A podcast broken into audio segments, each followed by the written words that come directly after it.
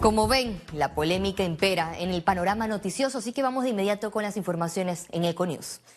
La rectora de la Universidad Autónoma de Chiriquí, Etelvina de Bonagas, aseguró que las acusaciones en su contra son infundidas pero me han hecho mucho daño. La rectora de UNACHE, Telvina de Bonagas, rompió el silencio en su comparecencia ante la Comisión de Educación de la Asamblea Nacional en medio de escándalos por su posible reelección, señalamientos en su contra por nepotismo y las irregularidades por el contrato que recibió su hijo por 49 mil dólares en la Autoridad de Descentralización, donde el director Francisco Vigil percibe doble salario. Mi hijo es un profesional como cualquier otro profesional director de descentralización, inclusive fue nombrado en un periodo que yo no era rectora. También negó que la universidad sea un botín político con incremento de nombramientos. Son infundadas todas esas noticias. No he hecho un solo nombramiento en este año de enero 2022. No hay noticias infundadas porque incluso la Fiscalía de Cuentas pidió el llamamiento a ah, en su contra. Vea. ¿Es un hecho verídico? No, no es, no es ningún hecho verídico. Y se lo digo porque eso está en investigación.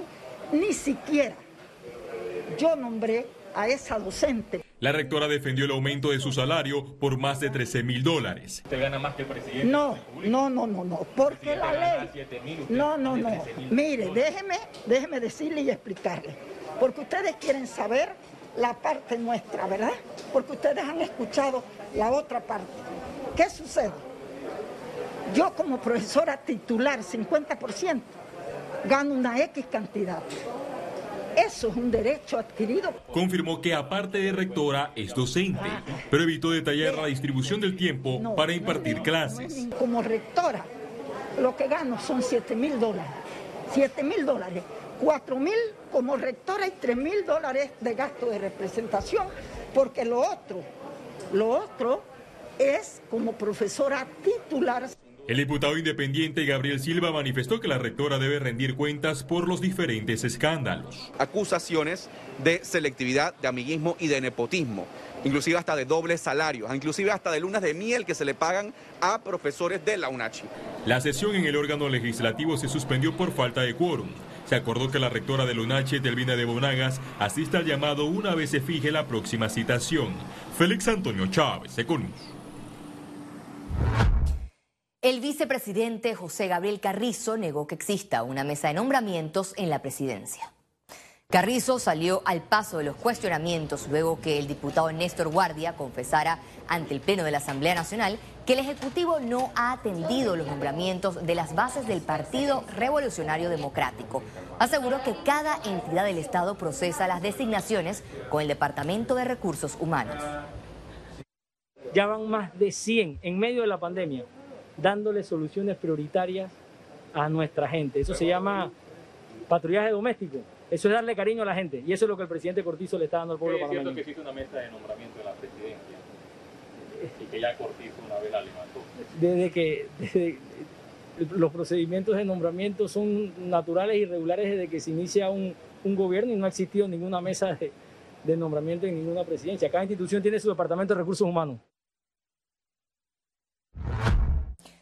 Aprueban en tercer debate proyecto que reforma las contrataciones menores en gobiernos locales.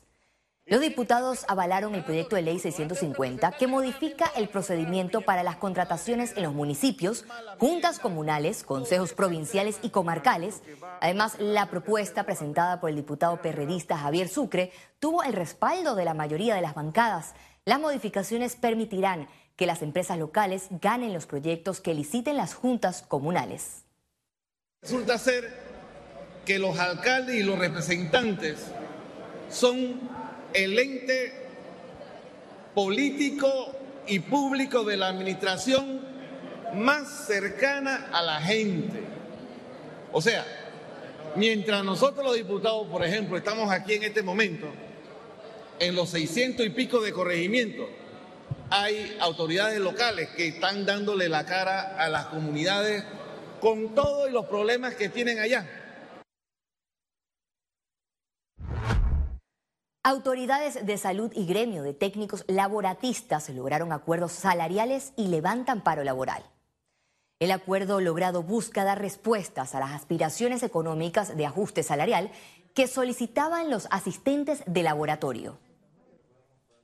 Yo quiero públicamente pedirle disculpas a la ciudadanía, porque si bien es cierto, muchos fueron afectados por esta, esta medida de paro, pero gracias a Dios hoy podemos llegar a un, un entendimiento y que felizmente hoy, sin duda alguna, después de la reunión con el colectivo, esto se va a levantar. Autoridades de la Caja de Seguro Social esperan recibir los primeros medicamentos de desabastecimiento crítico para el mes de mayo. Esta comisión tiene que estar situada de forma permanente para que el día lunes nosotros tengamos resultados de lo que fue la cotización en línea.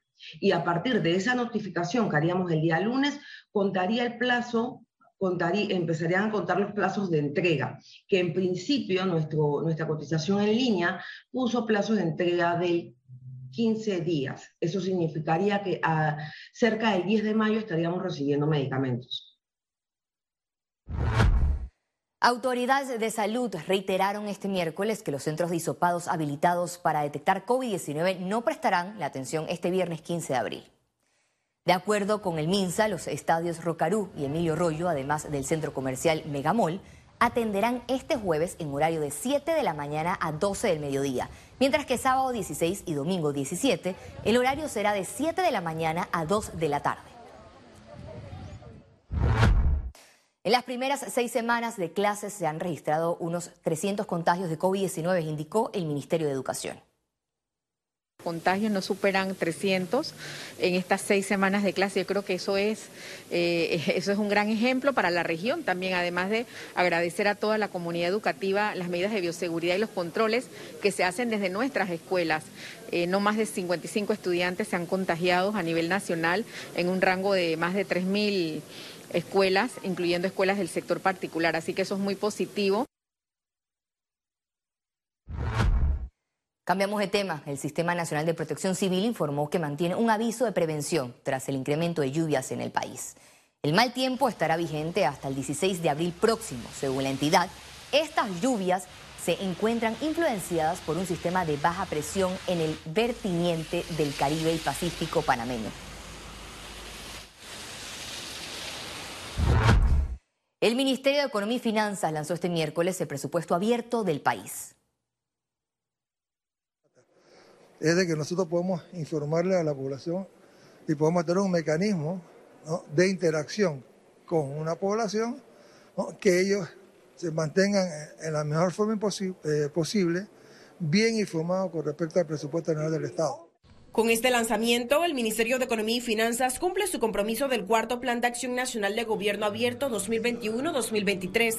Y fundamentalmente poder transmitirles a ellos con claridad cómo se originan los recursos que la sociedad le confía a los gobiernos y cómo el gobierno lo emplea en llevar las soluciones a sus necesidades.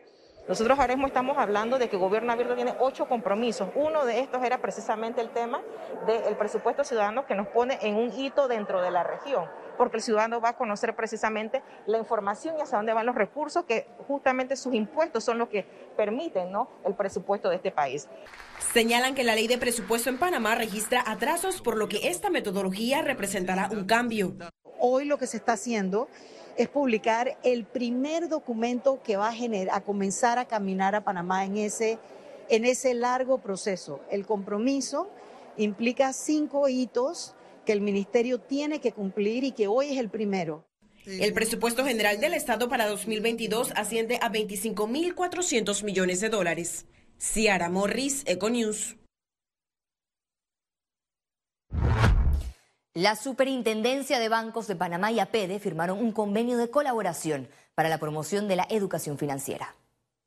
Este convenio entre el gremio empresarial y el regulador bancario tendrá una vigencia de dos años en los que facilitará la difusión de la información y capacitaciones que se encuentran en el sitio web tubalboaconsentido.pa entre colaboradores, socios del gremio empresarial y el público en general. Y sentimos que eh, el, concepto de poder colaborarnos este, entre la Superintendencia de Bancos y, la PEDE en, un programa de educación financiera este, va a ayudar a elevar la cultura financiera de muchas personas. Estamos conscientes de que tiene que haber educación financiera en todos los niveles principalmente en los niveles de eh, que nosotros nos movemos, que son los ejecutivos de empresa, aprovechando además la superintendencia de bancos, sus conocimientos y desde APEDE eh, el alcance que tenemos incluso a nivel nacional.